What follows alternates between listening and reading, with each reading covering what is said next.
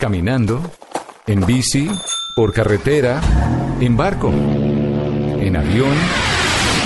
El mundo tiene destinos llenos de magia, belleza e historias. Conozcamos lo maravilloso de cualquier destino en nuestra Travesía Blue. Un viaje a lo mejor del mundo. Presentan Maritza Mantilla y Juan Casolarte por Blue Radio y bluradio.com. La nueva alternativa.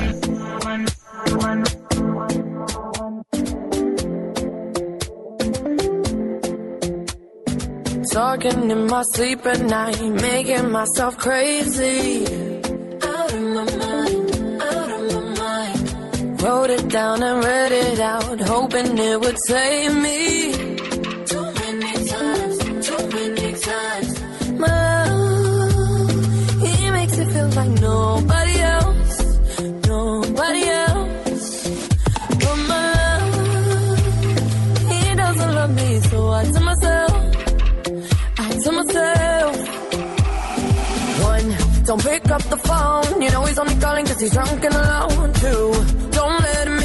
¿Cómo empezó esto de bueno hoy, Mari? Un gran saludo para todos nuestros oyentes eh, que nos escuchan en cualquier lugar de Colombia. Ávidos de viaje, ávidos de turismo, con muchísimas ganas de preparar eh, sus próximas vacaciones. Mari, ¿cómo estás? Muy bien, Juanca. Feliz de estar nuevamente otro domingo acompañando a todos nuestros oyentes con buenas historias de viajes, de turismo, antojándolos a viajar a través de los sentidos y de la imaginación. ¿Ya te estás preparando, Mari, para la Semana Santa? Pero por supuesto, ya tengo destino definido. ¿En y serio? sobre todo, oye, ¿sabes qué? Me, me impresionó un poco lo que hablaste ayer en, en, en Blue Jeans Ajá. con el tema de las enfermedades, cuando Sí, la gente señora. se sienta horas en un tren, en un avión, eh, en un carro. Complicado, y no, ¿no? se paran a hacer los ejercicios, eh, complicado porque les puede dar una enfermedad eh, en las venas, Claro, una un trombosis trombo. o algo así. Así que Hay muchos accidentes, o sea, los informes son reales, la gente no le pone cuidado a la vaina. Y hombre, después de un viaje de cuatro horas hay que levantarse y hacer algún tipo de estiramiento, por favor, ¿no? El síndrome de la clase turista. Sí, señora, el síndrome de la clase turista. ¿Qué datos nos tienes hoy, Mari? Bueno, Juanca, le quiero contar que se acerca el plazo para que todos los prestadores de servicios turísticos renueven su registro nacional de turismo. Ay, Esto es súper importante. Yo sé que ese. la gente que los hoteleros o los empresarios saben que esto es un poquito complicado, pero justamente esa es la idea, hacerlo un poco más complejo para que sean menos eh, los hoteles o más drásticas las regulaciones para que no haya tanto hotel u operador pirata. Hay que decir que es importante, es decir, esa- eso es una ley bien importante porque además regula y hace que, la- hace que nos pongamos serios el sector de los hoteleros, entre otros, porque obviamente esto aplica para todos los sectores de Y de turismo. transporte y de restaurantes, todos tienen que estar bajo eh, estos lineamientos para ser competitivos con otros países que también quieren vivir del turismo. Es serio, solamente que es un chicharrón, ¿no? Eso hay que decirlo, un chicharrón, Un pero poquito serio. largo. Yo también te, eh, me escuchas un poquito agripado, ¿no? Todavía, Todavía. ¿qué pasa Esta con gripa esa me- gripa? Son ocho días ya, récord Guinness. Estoy aplicando, ya pasé la aplicación a los Guinness Records a ver si, si ocho días de gripa y nada que se me quita esta vaina. Y yo pensaba, bueno, y si a la gente le da en viaje una gripa de estas, ¿qué hace? Porque muchas veces eh, eh, la gente no consigue de pronto el- las píldoras, las, eh, Ajá, la ¿cierto? medicina. La medicina convencional que consigue en Colombia, por ejemplo, cuando se va fuera del país. Oye, encontré que uno de los tips, una de las cosas que uno puede hacer como viajero es, por ejemplo, pedir que todo se lo endulcen con miel.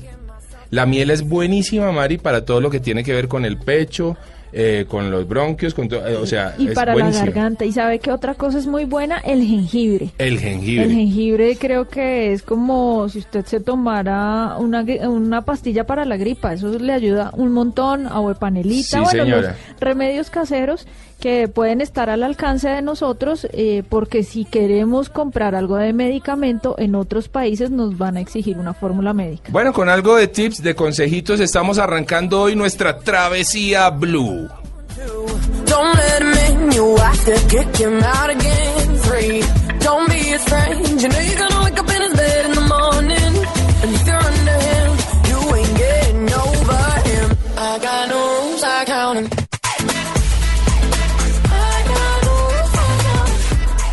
El piloto de, del Airbus A320 que se disponía a aterrizar en el aeropuerto de Londres el 22 de julio de 2014 estaba realizando las últimas comprobaciones cuando a 700 metros de tocar la pista vio un pequeño objeto negro a su izquierda. Afortunadamente no llegaron a tocarse, pero investigaciones posteriores confirmaron que se trataba de un dron y que Ah, llegó a estar a tan solo 20 metros del avión. 20 metros. 20 metros. De hecho, expertos en seguridad han alertado que al ser invisibles para la mayoría de radares, un dron en malas manos podría incluso ser utilizado para atentados terroristas en las proximidades de los aeropuertos. Pero al mismo tiempo que aumentan estas preocupaciones, los drones tienen cada vez más usos civiles en numerosas actividades, incluso en el turismo. incluso en el turismo. ¿Qué hubiera pasado si ese dron toca un motor, por ejemplo, No. del avión? Para hablar de eso y otras muchas cosas eh, en el tema de drones que es apasionante, que a, a muchos nos encanta, María, eso A hay que muchos decirlo. viajeros Exactamente. que los hemos visto últimamente con sus maletitas Sí, por señora. todas partes volando Muy drones desde los lugares más bonitos del planeta. Así es, tenemos hoy aquí en la mesa de trabajo a Nicolás García Hoyos. Nicolás, bienvenido a Travesía Blue, hombre, ¿cómo va todo? Hola, buenas tardes. Muy bueno, bien. quiero decirle, Mari, que Nicolás es cocinero de profesión. Qué rico, eso me Yo encanta. no sé el hombre cómo hace entre drones y, Y y lo- y cocina. lomitos, pero ahí se da mañas. Muy bien. Ahí se da Ahí se mañas. fusiona todo. Ahí se fusiona todo. Él es eh, cocinero de profesión, lo decimos, pero es piloto de drones certificado. Sí, ¿Mm? señor. Nicolás, bienvenido, hombre. Bueno, ¿qué hubiera pasado, Nicolás, si ese dron eh, toca el ala No, o no, no. Catástrofe total. desastre? Sí, desastre. Sí, porque imagínate que el, el avión, los aviones vienen a una velocidad extremadamente fuerte y cualquier cualquier mugrecito, por decirlo Claro, así, claro. eh, daña. Imagínate un dron eh, donde hubiera entrado eh, a una turbina o algo así, créeme que hace daños. Bueno, Bueno. Nicolás, entremos al tema. Sí, mire, Nicolás, uno de, las, de los usos que más se le está dando a los drones es en el campo o en la industria turística. Sí, no sí. solo para eh, los dueños de hoteles, de reservas naturales, sino también para el viajero que quiere subir sus fotos a sus blogs o a sus redes sociales y contar dónde estuvo y qué visión tuvo. Claro. Porque la visión del dron nos da es Otra- una- otra- otra una perspectiva, totalmente diferente. diferente, Bueno, sí. contémosle a los oyentes cómo se vuela un dron, qué se hace, cómo, qué, qué marcas hay. Decirle a propósito, Mari, que eh, Nicolás muy muy canchero, ¿no? Vino Sí. acá y des- eh, abrió su dron. Divino, Tiene un, un Mavic Pro, que es una maravilla tecnológica. Creo que lo que tenemos aquí en la mesa es una maravilla tecnológica. Arranquemos por el principio, Nicolás. Este dron, este que tenemos aquí en la mesa, el Mavic Pro, que lo estamos obviamente poniendo en, en las redes para que la gente lo vea, ¿qué precio tiene? Mira, eh, viene desde 900 dólares hasta 1300 dólares. Depende de cómo lo, lo compres, qué baterías, qué accesorios, pero así normal eh, están 900 dólares. Bueno, y ahora sí respondamos la pregunta de Mari. ¿Qué tan interesante se ha convertido esto de los drones en el tema del turismo? Pues bueno, eh, a mí me parece algo increíble porque, por ejemplo, este tipo de drones son portátiles, vos los puedes llevar en, en la mano, en maleta, Sí. o sea, los llevas casi que a todas partes. Y eh, pues nada, lo que la versatilidad que te da un dron Sí, chico sí. con una buena cámara, eh, si hay de 4K, bueno, eso depende. Pero lo que puedes hacer a nivel turístico es espectacular, ¿no? Puedes incluso puedes ver la playa de punta a punta donde Total. estás. ¿no? Entonces eso te da un, un ambiente totalmente diferente. Decir que eh, nosotros, digamos, en el programa Travesía, eh, Mari, tenemos un, un Phantom, un 4 Pro Plus. Increíble. Es una maravilla tecnológica, la cámara es una... No, todo es una delicia en ese dron, se vuela súper fácil. Digamos que se desliga uno, para irle diciendo a, los, a nuestros oyentes, la mayoría de drones utiliza el celular, ¿verdad? Como, como pantalla Claro. de control. Este ya eh, utiliza una pantalla interna, lo, cual creo que mejora un poco Sí. la comunicación entre, Y entre la el luz, aparato. todo, sí, Exactamente, todo. es una maravilla. Eh, pero claro, son aparatos costosos. Sí. Ahora, eh, ¿cuáles son, digamos, las ventajas? Porque mucha gente que está pensando, bueno, me compro un dron para ir a la playa eh, en estas vacaciones, en esta Semana Santa, pero ¿será que me compro uno de un millón o uno de cinco o uno de 500 mil pesos? Es decir, ¿cómo ¿Cuál es escoger un buen dron? Lo primero que hay que definir es que hay drones indoor y eh, eh, drones outdoor, ¿no? O Sí. sea, drones que los vuelas en interiores y drones que los vuelas en exteriores. Para mí es vital que un dron, y ya hoy en día, sea inteligente. ¿A qué me refiero con inteligente? Que tenga dispositivos de regreso a casa solo. Ok. Que tenga funciones automáticas eh, en que te ayuden más a manejar la cámara, que Sí. como modos inteligentes que se le llama. Sí, correcto. Entonces hay una, hay una gran variedad de drones, realmente, pero pues yo me quedo con el Mavic Pro porque lo utilizo y se me hace muy versátil llevarlo a viajes. Sí, sí, sí, sí. Y segundo, pues graba en 4K. Y bueno, algo que hay que tener muy en cuenta es que eh, siempre que uno vaya a volar un dron, uno tiene que datearse del lugar donde esté, Ajá. del país donde esté, de las regulaciones que estén en, en- en- en ese momento, porque eso va cambiando constantemente. Y hay unas aplicaciones, incluso tú con Google Maps eh, pones eh, drones y te salen unos mapas en cada país. Sí. Y dependiendo del color de que te pone la bandera, ahí están las regulaciones.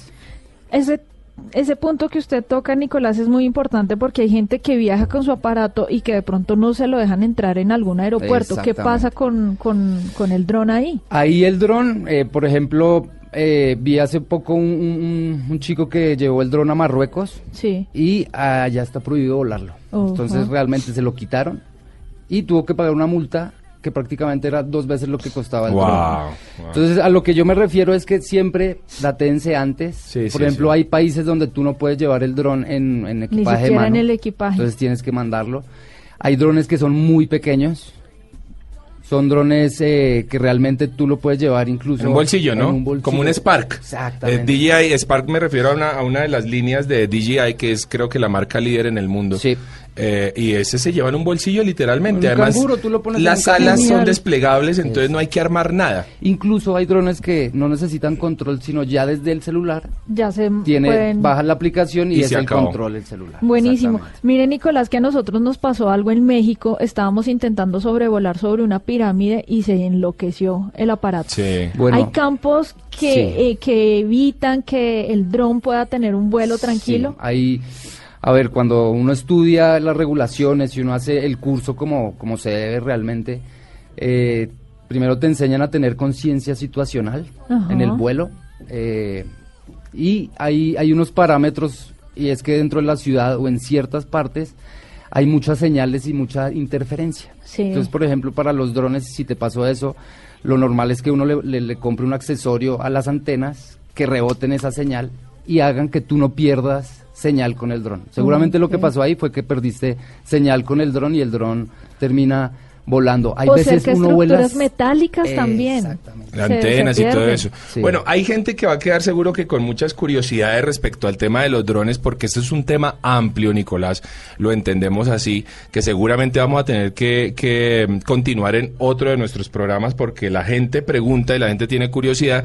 Pero si alguien quiere preguntarle a Nicolás a dónde lo va a conseguir, eh, sus redes sociales. Eh, ya te digo, eh, nosotros pertenecemos a una empresa que se llama Drone Colombia. Sí. Eh, nosotros realmente lo que hacemos, eh, o la empresa como tal, eh, genera certificados, genera, bueno, desarrollamos pilotos como tal y tenemos campo en diferentes áreas como es ingeniería, eh, turismo, eh, Sí. fotografía, videos, documentales y todo eso.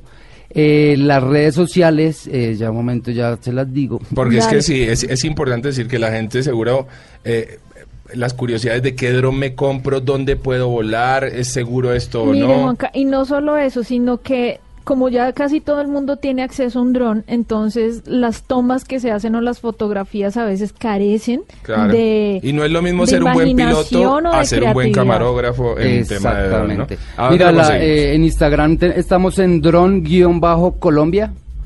En Twitter estamos arroba colombia eh, guion bajo dron. Ajá. Y en Facebook estamos dron colombia RIP. Bueno, ahí está. Todos los datos para que la gente, nuestros oyentes, se conecten con Nicolás y con su empresa, por supuesto, y resuelvan todas las dudas. Y hombre, vayan a volar drones, eso es una maravilla, pero háganlo con seguridad y se van bien informados. Esa ¿Sabe es qué es nuestra lo mejor de todos los drones, Juanca? Sí. Poder llegar a puntos donde uno generalmente no puede llegar. Por ejemplo, yo me imagino un vuelo en Chiribiquete. Ah, no, Debe qué maravilla. Qué maravilla, Para bueno. conocer una región del país poco explorada. Con ese antojo los dejamos y continuamos en Travesía Blue.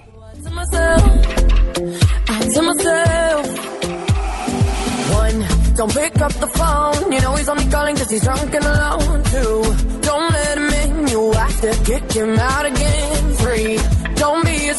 You know gonna. En Travesía Blue, Cinema Travel.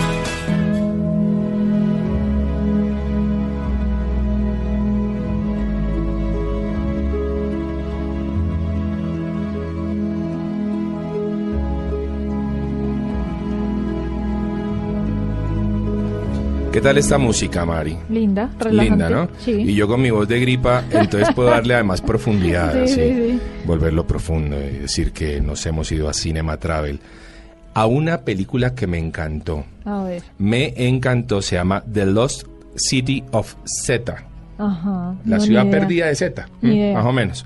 Esta es una película buenísima, Mari, que cuenta eh, la historia de un, eh, historia, de un eh, investigador británico, Percy Fawcett, que era quien eh, básicamente en el siglo pasado, entre Bolivia y Brasil, iba demarcando toda la frontera. Wow. Eh, o sea, por supuesto en las condiciones más grotescas Claro, y difíciles, difíciles. selváticas, pero el personaje en uno de sus viajes descubrió una ciudad perdida indígena en oro. Wow. Él se obsesionó, con- eh, eh, es decir, veía cositas y decía, Dios mío, ¿esto qué está pasando acá? Regresó a, a- a Inglaterra y dijo, allá hay una ciudad en oro. Necesito regresar, necesito fondos, recursos. Bueno, el hombre tuvo tres viajes, en el último se vino con su hijo, ya Ajá. mayor, porque esto fue la historia de toda su vida, Sí. y en ese último viaje desaparecieron los dos. Nunca se volvió a saber de Percy Fawcett ni, ni de su hijo. Dicen la, le- dice la leyenda que encontraron la ciudad perdida y allí se quedaron. ¿eh? Es una- un final romántico. Pero lo bonito de esta película es que nos inspira o nos invita a viajar, Mari. Por- Porque, porque es la selva, porque es todo nuestro territorio, toda nuestra Suramérica. Y se grabó en Colombia. Ah, sí. Sí, señora, se grabó en la Sierra Nevada de Santa Marta. Vea, pues. Buenísimo. Hay que verla. Sí, hay que verla porque es bien interesante. El actor principal, eh, Charlie Hunnam, eh, le ocurrió algo, algo eh, muy curioso eh, allí en la Sierra Nevada y fue que durante las grabaciones él durmió, se hizo su siestica allí en la Sierra Nevada y cuando se despertó no escuchaba bien. No estoy oyendo, no estoy oyendo. ¿Qué pasó? Lo tuvieron que bajar en helicóptero Ay, hasta Santa Marta y le sacaran de su oreja un cucarrón. Ay, Dios. Vivo. Vivo el cucarrón. sucede, Estaba, sí, señora, eso sucede. Y por eso el personaje no estaba escuchando. Tuvo que estar más o menos unos tres o cuatro días en recuperación porque obviamente pues su oído quedó afectado. Pero Charlie Hunnam y todo el equipo técnico de la ciudad perdida de Z, que estuvo a punto de ser protagonizada por Brad Pitt, eh, pero se convirtió él finalmente en productor de esta película, dijeron, hombre, regresaríamos a Colombia una y mil veces porque la pasamos fantástico en esta producción. bueno. Y la invitación de la Ciudad Perdida de Z, aparte de ser una muy buena producción, es recorramos nuestra, nuestra Colombia. Por ejemplo, en esta Semana Santa, qué lindo irse a, a la Sierra Nevada de Santa Marta, a recorrer estos escenarios que recorrieron este equipo de actores y vivir una experiencia extraordinaria. Con esto eh, y con esta música recordamos la Ciudad Perdida de Z.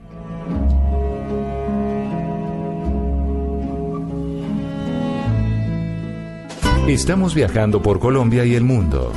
Travesía Blue. Esto es Travesía Blue.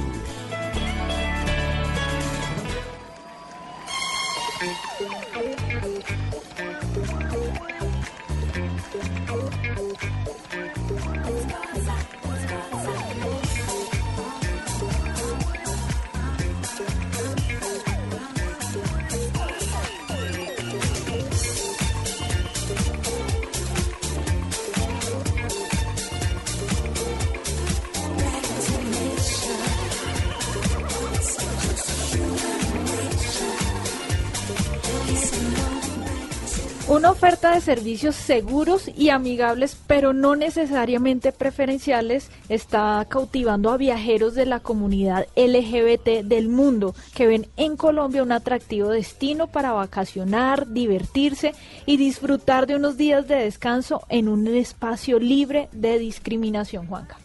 Un espacio libre de discriminación. Qué importante esa frase, qué, qué incluyente. Qué bien hablaría de nosotros como sociedad si lo respetáramos realmente.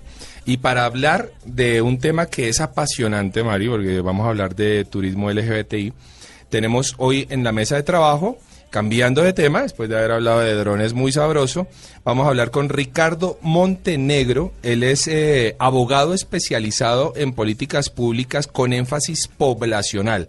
Es activista en derechos humanos, por supuesto, de la población LGBTI y director de una página eh, muy interesante que se llama www.orgullolgbt.co. Ricardo, lo dije todo bien, bienvenido a Travesía Blue. Bienvenido, muchas gracias, muy feliz de estar acá y tener la posibilidad de compartir tanto con ustedes como con los oyentes todo lo que tenemos que hablar sobre el tema de no solamente turismo, sino de nuestra comunidad LGBT, que, que además cada vez se abre más paso dentro de la sociedad colombiana.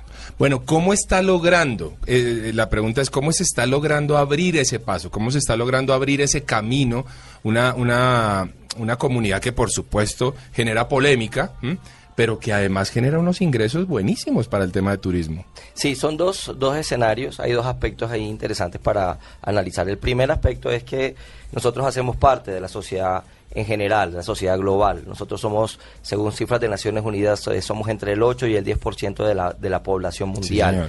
Entonces, eh, yo tendría que darle una mala noticia a quienes no quieren a las personas LGBT, decirles que no pueden hacer nada más que aceptarnos, eh, respetarnos, en algún caso conocernos y cuando sea el caso querernos. Y esa es como la posibilidad que tenemos a partir de las acciones de visibilización y activismo que hemos realizado desde los años 60, cuando eh, empezamos a trabajar en, en el mundo precisamente en todo este tema de reivindicación de los derechos de las poblaciones LGBT.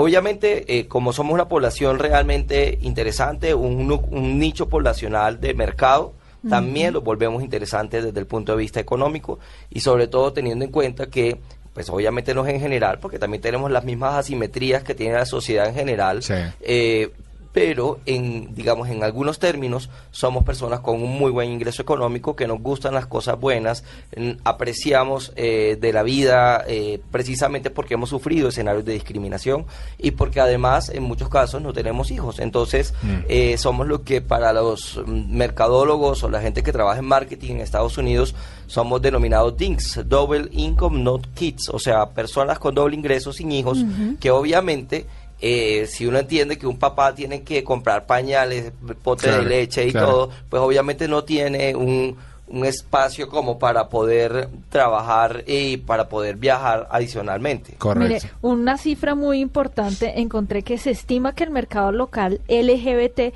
tiene un poder de compra que el año pasado rondó sobre los 15 mil millones de dólares y que hay una oportunidad enorme si se le brinda a este sector políticas amigables y servicios con valores agregados. Esto se traduce en qué? En que muchas empresas o mucha de operadores de la industria turística deberían poner sus ojos en el mercado LGBT. Así es, eh, la Organización Mundial de Turismo ha venido abriendo este escenario desde hace desde hace algunos años, pero también desde hace 35 años nosotros hacemos convenciones anuales de una organización que se llama International Gay and Lesbian Travel Association, que es una asociación precisamente para impulsar el, el tema de turismo. ¿Por qué para nosotros es tan importante el turismo, además de toda la dinámica comercial que obviamente la hay y que es muy rentable? Nosotros, eh, como, como lo acabas de leer, tenemos un potencial, no solamente, es, solamente en Colombia. En Colombia tenemos un potencial económico muy fuerte porque de los 50 millones más o menos de habitantes, seríamos, según esa cifra, es 5 millones de colombianos con un muy buen ingreso, eh, promediando el ingreso de una persona promedio LGBT en 3 millones de pesos. Entonces, obviamente, si no tienes hijos y además puedes viajar, pues te vas a dar ese gusto. Pero adicional, ¿por qué para nosotros el tema del turismo y los viajes es tan importante? Primero porque es la posibilidad de interactuar con otras culturas. Y lo segundo es porque también a través de nuestros viajes, además de, una experiencia personal que es la que todo viajero toma, nosotros estamos dando también una experiencia al local, a la persona que nos recibe. Y nosotros ya lo estamos experimentando en Colombia. Colombia es uno de los destinos emergentes, eh, según la última, en la último, en el último encuentro que hubo de Fitur en Madrid el año anterior. Sí, señor. Colombia, además fue un poco sorpresivo para ProColombia y Claro. las autoridades de turismo porque realmente no sabían ni qué hacer con eso. Eh, se encontraron de cara que nosotros somos un destino emergente. Y decir, Sí, pero señor. aquí vienen y a qué vienen. Porque en el caso especialmente, por ejemplo, de Bogotá, las autoridades de turismo han entendido que Bogotá es un destino de negocios y de convenciones. Listo, pero para nosotros como población es también el escenario donde nosotros tenemos la posibilidad de recoger a, a gente de todo el norte de, de Sudamérica, de todo Centroamérica, donde no hay políticas públicas, y ahí lo pego un poco con lo que yo hago Claro. también en mi trabajo y en mi profesión, no hay políticas públicas amigables. En Panamá no hay unas, eh, no hay una posibilidad de hacer matrimonio homosexual. En Panamá, en Costa Rica, apenas se está abriendo la posibilidad y hablar del tema. En Colombia tenemos todo el componente jurídico Sí. de protección a los derechos de las personas LGBT. Ricardo, eh, eh, perdone, perdone, es que el tema es interesante. Sí, van- Aquí, aquí Pero, tra- Juanca, es que en Bogotá hay un bar Sí. Además, es el eh, mejor bar Sí, gay sí, sí, de, sí, sí, sí. de América, se podría decir. Sí, es es el- el- gigante. claro. Tiene muchos, eh, digamos, eh, ¿cómo se dice eso? Ambientes. ambientes. Estamos eh, hablando de teatrón. de teatrón, un Sí. lugar en donde los heteros también Pero disfrutamos por un montón. supuesto. O sea, yo, yo me fui de rumba, eh, creo que en este año finalmente, o el año, me acuerdo cuando me fui de rumba a Teatrón, me pareció buenísimo. El ambiente es buenísimo, es espectacular. Y hay que decirlo, la gente, eh, cada uno en lo suyo, respetando cada uno sus creencias y, y lo, y lo que tenga en su cabeza, cada uno dedicado a rumbear y se acabó. Y eso me encantó. Ricardo, pongamos la cosa muy terrenal. Una pareja eh, gay se va de vacaciones eh, a las playas del Rodadero. Sí. ¿Cuál es la mayor dificultad con la que se puede encontrar o con la que se ha encontrado históricamente una pareja gay en una playa?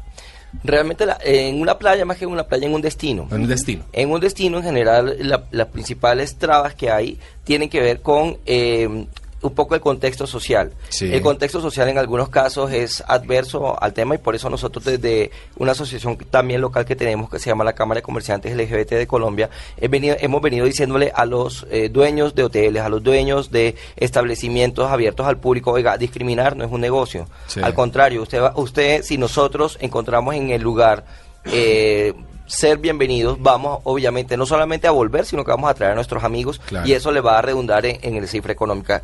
Temas cotidianos son los que realmente más molestan cuando uno llega a un destino, Sí. más que eh, una legislación que la hay, ¿no? Yo te voy a decir, eh, en, Latin en América, en todo el continente americano, todavía tenemos países que discriminan mucho. En las islas del Caribe todavía la homosexualidad es muy mal vista, incluso en países Me como... imagino que en la costa colombiana, en el Caribe, por el, el tema del machismo... Es muy particular porque hay como un doble discurso, ¿no? Ya. Es un tema es un tema eh, un poco complicado, pero en general, para que veas tú en, en la costa del Caribe, eh, Cartagena, Barranquilla, Santa Marta, es bastante, eh, ahí, digamos, es bastante abierto al tema Ah, de ¿sí? nuestro turismo. Bueno. De hecho, nosotros los mm, en Bogotá tenemos algunos hoteles que trabajan para la población LGBT, Sí, hay señor. hoteles específicos, pero también los tenemos en Santa Marta. Y tú nos dirías, pero en Santa Marta con una sociedad tan cerrada, tan pacata, e incluso ya cadenas y hoteles ya más grandes, no solamente hoteles boutique, están también avanzando en la posibilidad de decir cómo hago para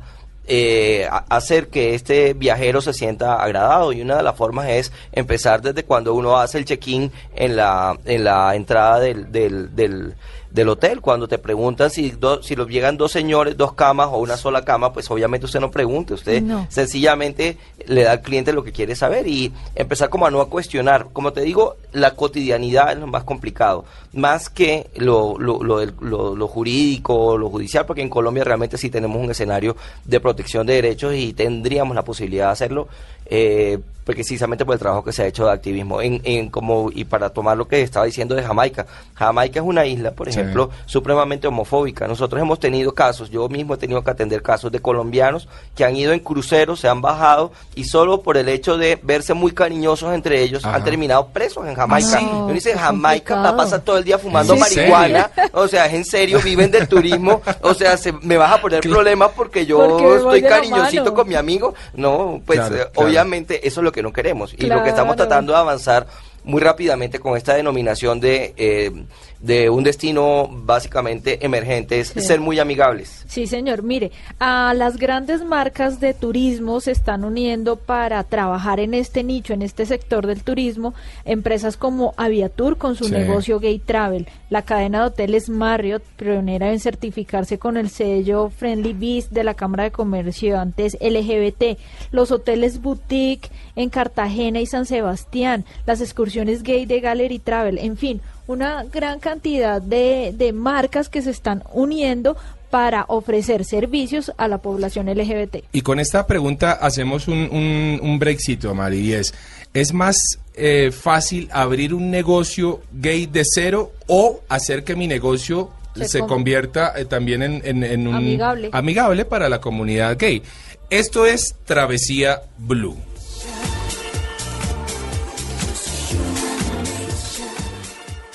Estamos viajando por Colombia y el mundo. Travesía Blue. Cuando yo la vi, dije si esa mujer fuera para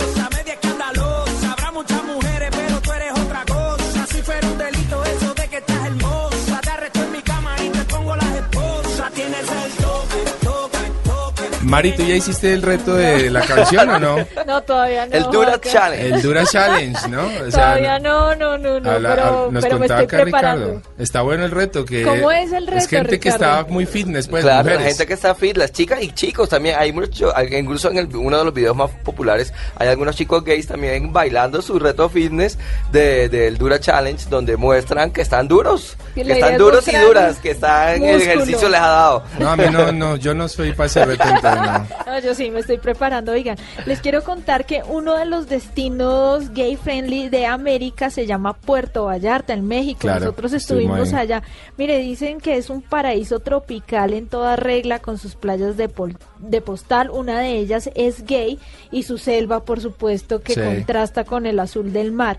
Es una gran comunidad. Eh, o es una gran oportunidad mejor para los viajeros de la comunidad LGBT llegar a Puerto Vallarta en México y poder disfrutar de todas las opciones que hay para ellos. Vea qué interesante. Ricardo, respondiendo a la pregunta que dejamos antes de, nuestro break, eh, ¿es mejor abrir un negocio de cero eh, eh, para, para la comunidad LGBT o transformo un poco mi negocio, lo vuelvo más friendly pues para, para la comunidad y me va a dar mejores resultados? ¿Cuál es la Yo, recomendación? yo tengo ahí dos respuestas a esa pregunta. Sí. Yo creo que las dos podrían ser buenas opciones. Ok. Eh, si me hablas como activista, yo estoy por abrir la sociedad. Nosotros no queremos un gueto, no queremos seguir escondidos en los, en los- Exacto. no queremos seguir escondidos en nuestros bares, en nuestros hoteles, en nuestros sitios, porque básicamente hacemos parte de la sociedad. Sí. El trabajo que particularmente yo realizo es un trabajo además supremamente egoísta. Lo hago porque a mí no me gusta que me discriminen. Yo lo sé el resto.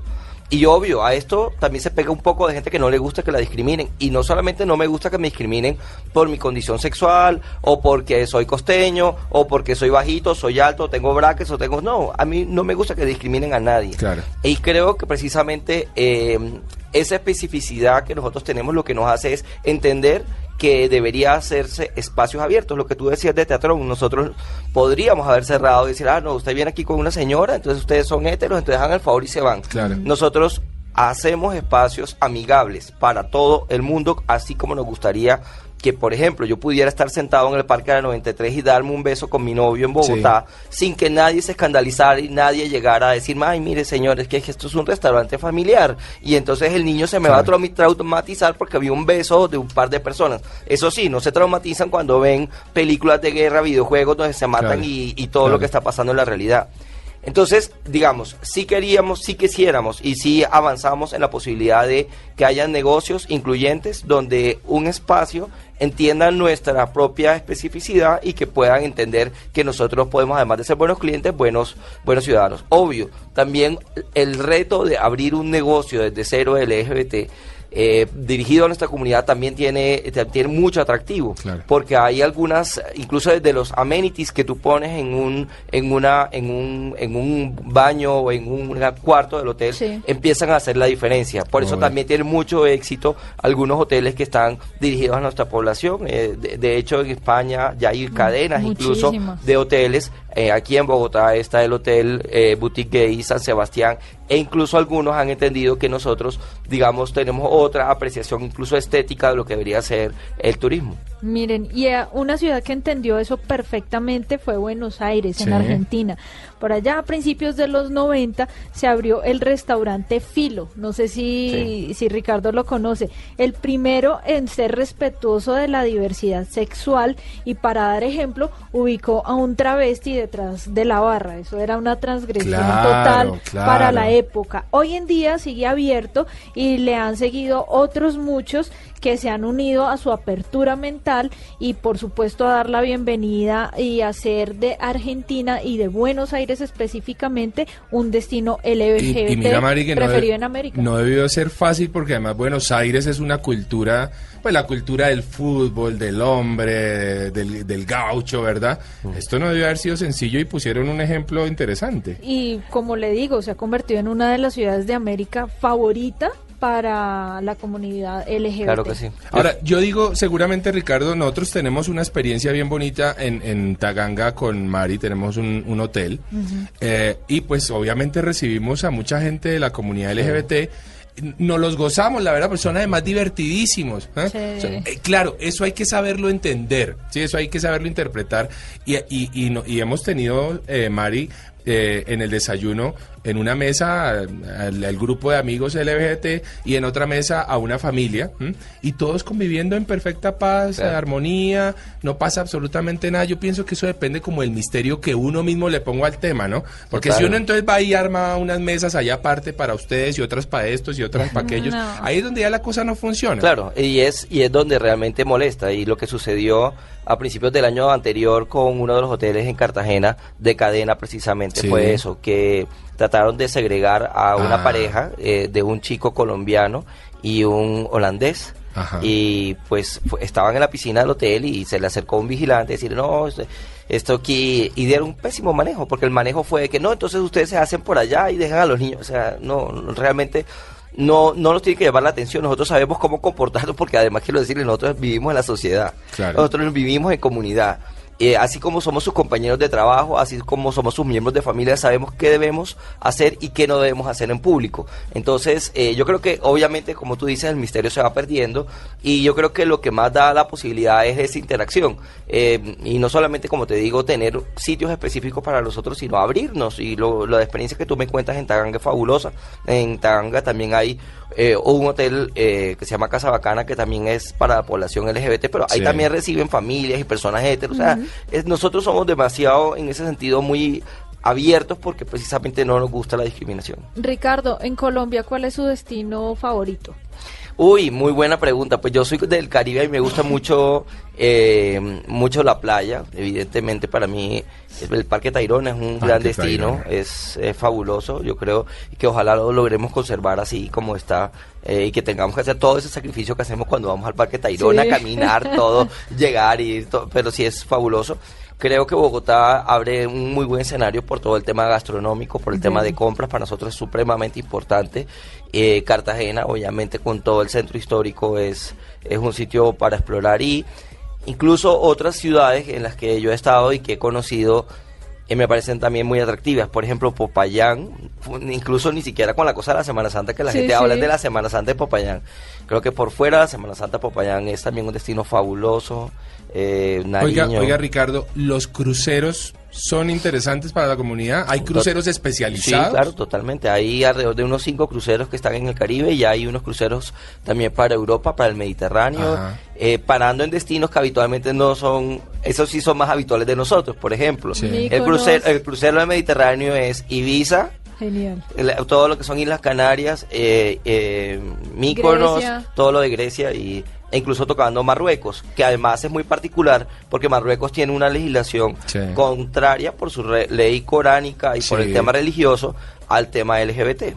Pero yo quiero decirles además que nuestro principal, uno de nuestros principales destinos, o por decir el principal, es Tel Aviv, en Israel. Sí, eso Y, leí. y nosotros vamos allí y básicamente cada vez que vamos, además de obviamente pasarla muy bien, porque tiene playa y tiene... Y la comida. Y la comida, y ah, bueno, además hay una, la gente dice, pero venga, esa gente no es muy religiosa, sí, claro, pero aman más al dinero que a la, que a la religión. Total. Entonces, Claro. en eso ellos son muy prácticos, muy pragmáticos, nos dejan hacer nuestras fiestas y todo, pero adicional, y es el fenómeno que ha sucedido en España, esa sola interacción y esa sola llegada de cruceros, de viajeros LGBT, cambia también la percepción de lo LGBT en la propia comunidad. Ajá. Nosotros hemos visto que se han reducido las acciones discriminatorias en un país como Israel gracias a, ese influjo del turismo y incluso en el caso de España. España eh, cuando estaba en lo peor de su crisis Sí. económica, le apuntó al turismo como, como un salvavidas, salvavidas. un salvavidas. Y el turismo LGBT le aportó, y no cifras de nosotros, sino cifras mismas de España, 6.100 millones de euros. Eso fue lo que sobreaguó la crisis. Claro. Obviamente quedaron supremamente agradecidos. Pero y España está catalogado como el país más gay friendly del mundo. Otra ciudad especial para visitar es Berlín, una ciudad Berlín. abierta y tolerante en cuanto a estilo de vida y orientación sexual se refiere, Juanca.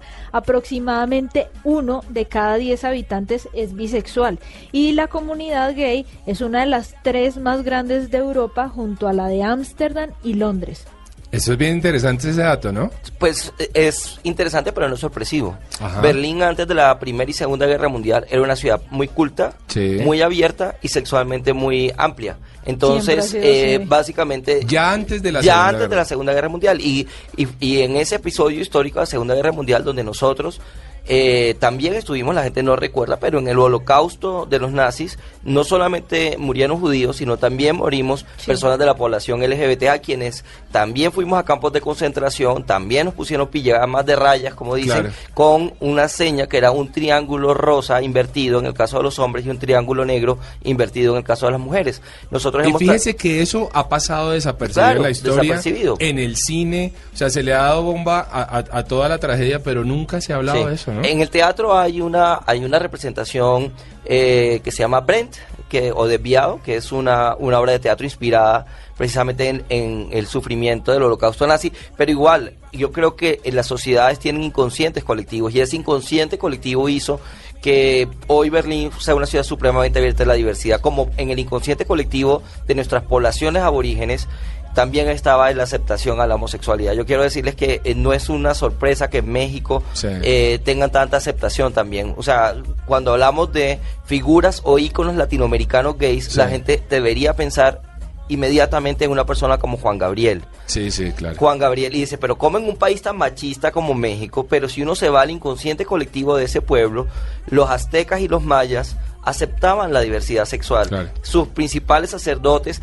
eran homosexuales y consideraban, como consideraban también nuestros indígenas chipcha, que la homosexualidad era un don divino. Entonces, pues obviamente eh, es unas por otras, ¿no? Sí, pero por supuesto. súper Bueno, se nos lo va que hemos encontrado con Sí, Ricardo. y- y se nos va agotando el tiempo, Ricardo, pero queremos preguntarle su canción viajera. ¿Cuál es esa canción, hermano, con la que usted se va de viaje y dice, ah, quiero poner esto en mi playlist? Bueno, mi playlist siempre va de acuerdo al país donde Ajá. voy. Eh, tengo una admiración muy grande por México, me parece Sí. un país maravilloso y pues soy de la generación que le que creció con Café Tacuba, Ah. entonces me encanta Café Tacuba y me re- y tengo un muy gran re- un buen recuerdo por, por, por México con Café Tacuba. Escuchamos entonces esto.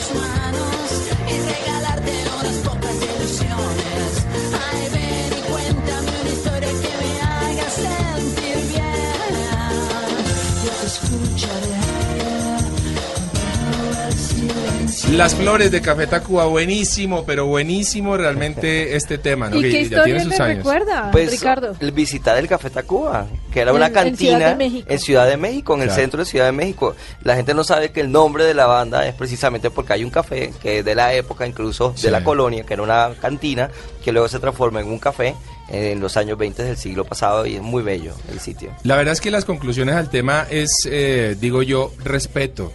Respeto, tolerancia, abrirnos a, a- a- a una comunidad y que, son además un gran mercado y que son además grandes personas. O sea, aquí es simplemente uno decir, hombre, ya, dejemos la bobada, ya, pa- paremos la cosa ya, que realmente el turismo es para todo el mundo. El turismo no es para un sector, el turismo es para todos los humanos. ¿Mm? Es así de sencillo, Mari. Así es, Juanca, y mi frase viajera de hoy tiene mucho que ver con eso. A ver. Viaja, inspírate, cambia y ayuda a cambiar. Ah, qué buena Muy bien. frase. Yo voy a terminar también con una frase Por viajera, favor, claro, por favor. Yo lo que le digo a la gente es que se ve, eh, que es el eslogan, además de mi cuenta en Twitter, de arroba viaje LGBT, es. que es vuélate, viaja, vive y sé feliz. Ese es el todo.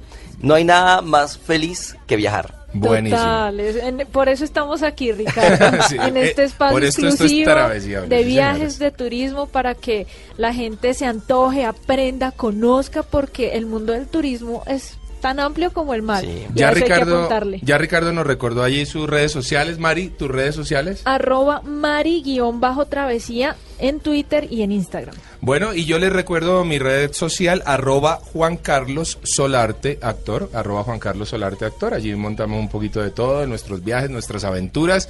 Y de esta forma nos vamos despidiendo de todos nuestros oyentes, agradeciéndoles el habernos acompañado, haber compartido este tema que sé que les interesó. Bueno, fueron dos temas en realidad. Hablamos de drones al inicio y luego de una comunidad maravillosa, bellísima, a la que queremos mucho y a la que le damos la bienvenida al mundo del turismo porque así debe ser el turismo. El turismo debe ser para todos. No lo olviden, la vida es un viaje maravilloso y ustedes sigan con nuestra programación habitual en Blue Radio.